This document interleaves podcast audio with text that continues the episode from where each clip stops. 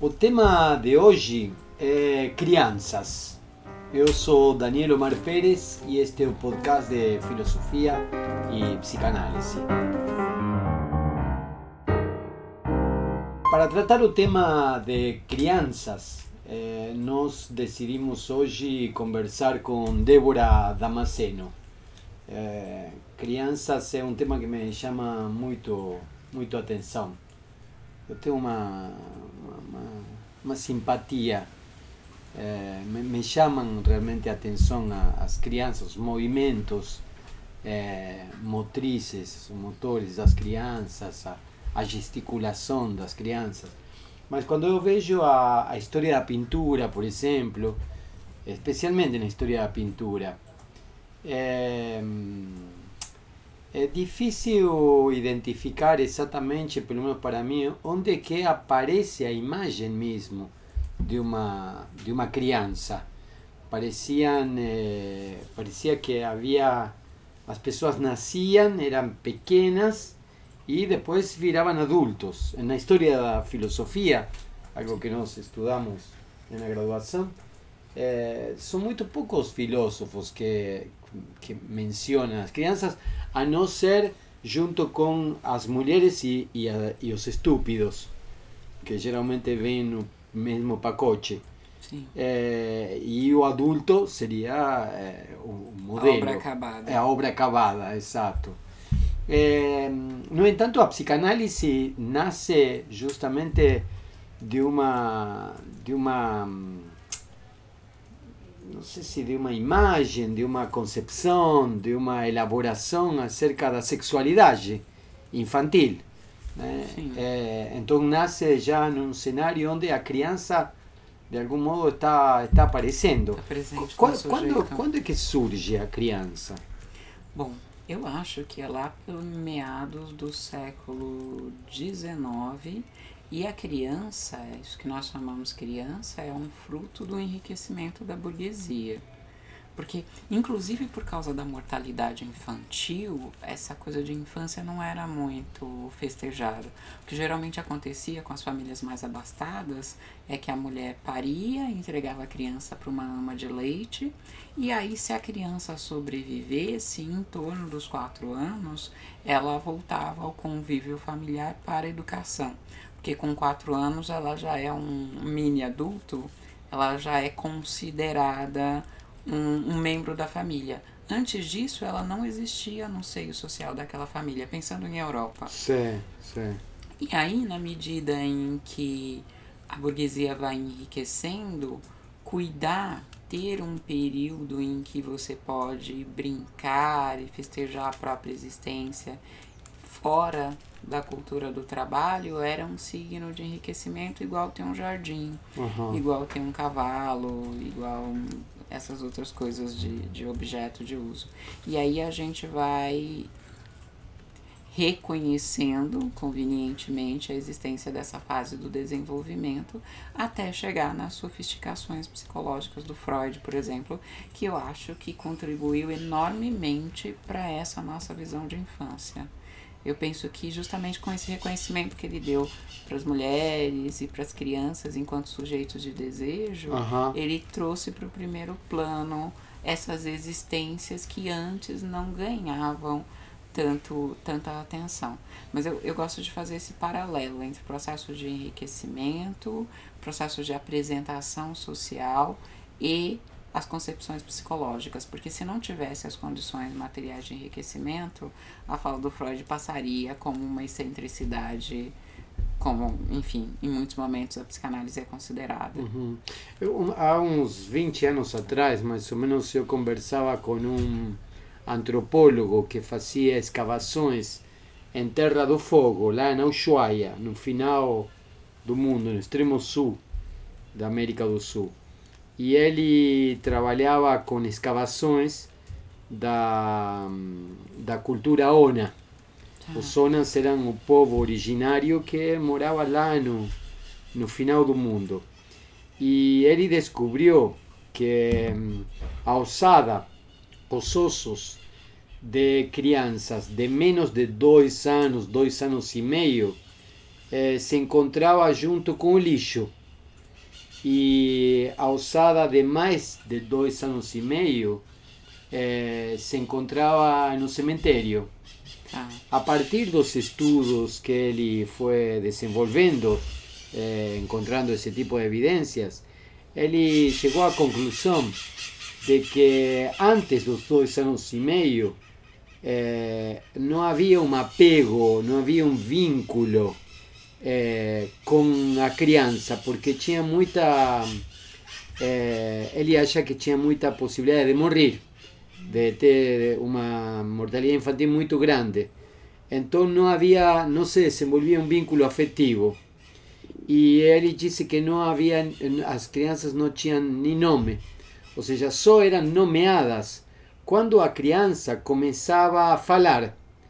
E isso acontecia depois de dois anos, dois anos e meio que desenvolvia uma fala, ela era nomeada e inclusive era a etapa onde tinha maior chance de viver. Então é, é aí que é no ato da nomeação, é no ato de eh, enunciar a palavra e é no ato também de ter mais chances de vida, fazia parte da, comu da comunidade. Eh, se morria antes, não, não fazia parte. Ou seja, podemos pensar que nessa comunidade o sujeito começava a ter uma entidade como membro da comunidade a partir dos dois anos, dois anos e meio. E aí é que, eh, digamos, eh, se estabelecia laço, estabelecia vínculo. Eh, en, en Europa parece que há um vínculo na sociedade feudal, mas não, não, não aparece a figura da criança nas pinturas, por exemplo. E o que eu descobri que na, en- na metade do século XIX, como você disse, é que existe o primeiro congresso de estudos de psicologia que trabalha em, elementos de psicologia particular na infância.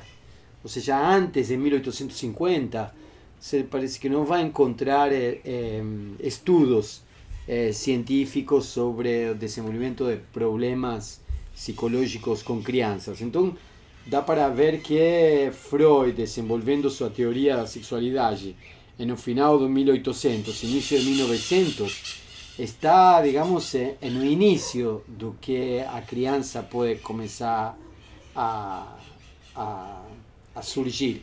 E isso me, me chama a atenção, porque a criança surge, nós já conversamos, inclusive, em, em no, no percurso que está na plataforma do ESPI, eh, Freud e Lacan, psicanálise em plural, nós conversamos aí quando você mencionou sobre as fases. Eu lembro em uma de suas falas onde você tá, onde você oral, anal, fálica, de latência e genital.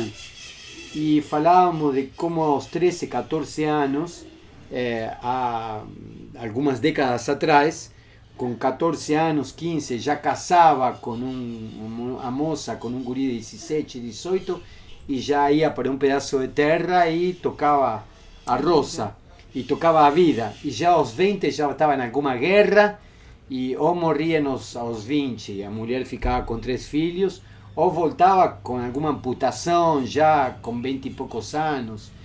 Eh, parece como que o período de infância eh, era bem curto, o período de adolescência muito mais curto ainda, e já havia uma vida adulta. Estou pensando isso pelo, pelo, para engatar o que você disse com a questão do desenvolvimento da burguesia e do enriquecimento. Hoje tem pessoas de 40 anos que ainda tem o quarto eh, na casa da mãe e a mesada eh, em- dentro da classe média. Não estou dizendo filho de trabalhador porque filho de trabalhador pobre nunca teve mesada. Mas eh, em geral, eh, na classe média, eh, eh, no Brasil, nós podemos ver pessoas que têm 30 e tanto, 40 anos, com o, o- quarto na casa dos pais e mesada de ajuda de, de, de custos assim para, para ele. Isso seria de algum modo o desenvolvimento de uma espécie de esticamento de, Da da infância. infância e da adolescência. E eu penso que a psicanálise contribui enormemente para isso, porque essa ideia de uma criança que permanece viva em nós, que nós temos ações que foram desencadeadas por certas percepções infantis, dá, dá espaço para essa interpretação e para esse cuidado. Mas eu, e eu, e eu também penso que assim, nós seres humanos nós correspondemos às expectativas do ambiente.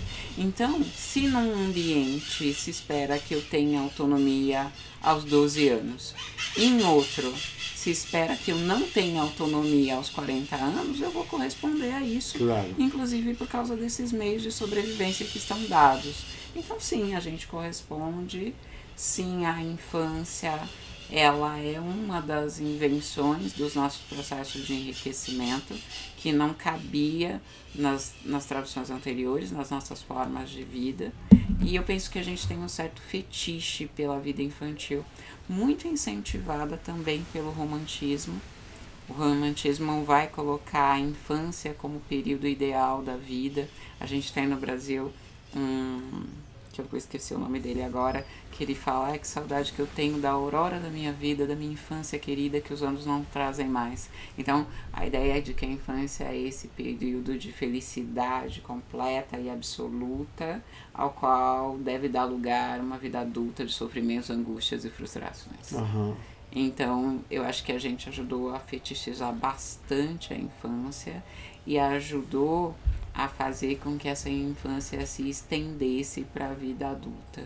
Não uhum. sem os processos de enriquecimento, mas eu acho que a gente conseguiu dar discurso para isso. Dentro da psicanálise também, é, é, das diferentes vias da psicanálise, de Winnicott, Melanie Klein, Lacan, mas Winnicott e Melanie Klein especialmente, se trata também bastante dos cuidados é, com a infância, não?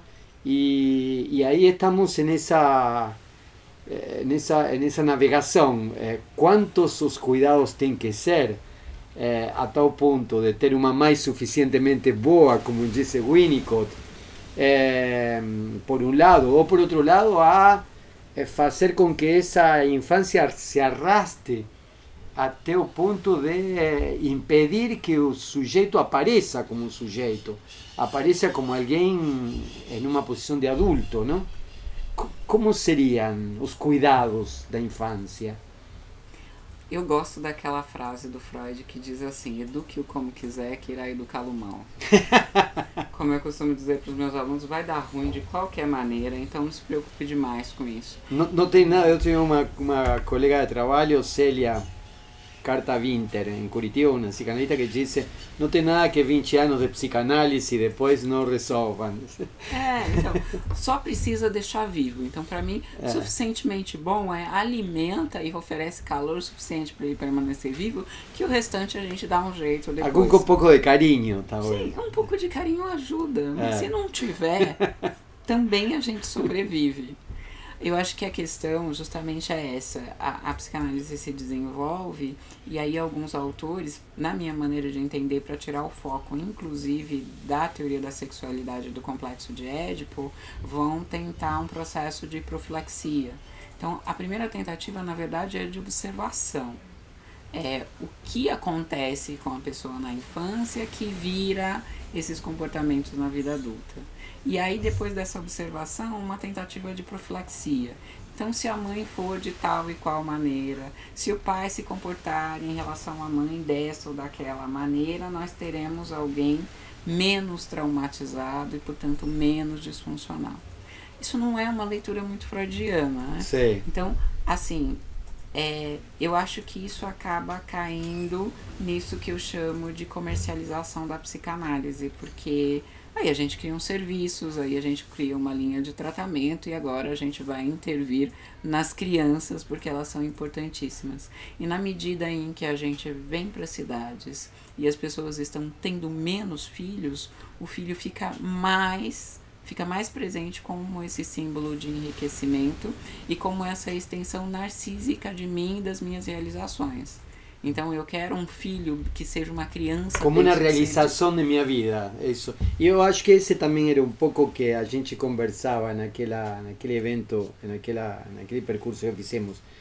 é, parece como que a realização de uma classe média é ter uma boa universidade, é, se estabelecer como um bom profissional, ter um êxito é, como profissional e ter um filho, comprar alguma propriedade, alguma e ter um filho. E o filho vem como uma aquisição que você faz. Sim. Carro, casa, investimento financeiro e filho, se for, também não é necessário. No final, não? Parece que aquele modelo do qual você falava, 14, 15 anos, anos, casa, tem três, quatro filhos, toca a roça, o filho faz parte da construção da roça. Sim, exatamente. Não? O filho é força de trabalho. Aqui no Brasil isso é bastante verdadeiro. As famílias numerosas do campo eram famílias numerosas para que não houvesse necessidade de trabalhadores externos e, portanto, também não houvesse necessidade de divisão claro. daquela produção. Tudo devia ficar na família. Então, as famílias que tinham muitos filhos eram muito festejadas como elas têm chance de enriquecer porque a força de trabalho está concentrada nelas. Nas famílias mais abastadas, os filhos são signos de riqueza. Olha o quanto de gente eu consigo sustentar sem que eles precisem trabalhar. Claro. Sem que eles precisem, enfim, se colocar a serviço da própria manutenção. Então, o filho parece que ele sempre é alguma coisa assim, um representante da gente, um representante narcísico da gente, e a gente vai dar para ele o tratamento comum da época, o que é signo de riqueza desta época. Por isso que eu gosto da frase do Freud. Vai dar errado, porque uhum. na medida em que ele se vê como pessoa, ele já não vai mais se encaixar nos seus referenciais por melhores que eles pudessem te, te parecer. É claro que isso não deve servir de justificativa para nenhum tipo de violência, claro. que é o outro extremo do processo. Sim. Mas a ideia é que os, as crianças são pessoas e como pessoas elas vão ter uma interpretação própria do mundo uhum. que se tudo tiver corrido bem vai te excluir. Vai te excluir. Vai te excluir. E é bom que assim seja para ela poder tocar a vida, digamos. É, a ideia é que ela fala, então você está errado, eu vou descobrir o meu jeito claro. certo e vou fazer do meu jeito claro. lá. É interessante porque é um ato de sofrimento muitas vezes para é, o lado do pai, o lado da mãe, que entendeu a sua filha, seu filho como extensão. uma realização, uma extensão dele, uma realização dele. Agora se vê excluído da vida o filho vai morar, sei lá, outro estado, outra cidade, já não lhe diz respeito.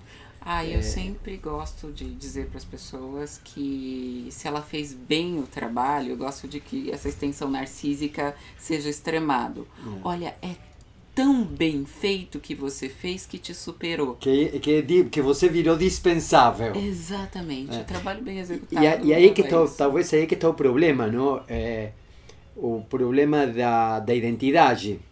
Quando eu assumo minha identidade de pai e vejo que minha filha está indo a morar com outro homem que vai fazer outra vida, é, como é que fico no lugar de pai?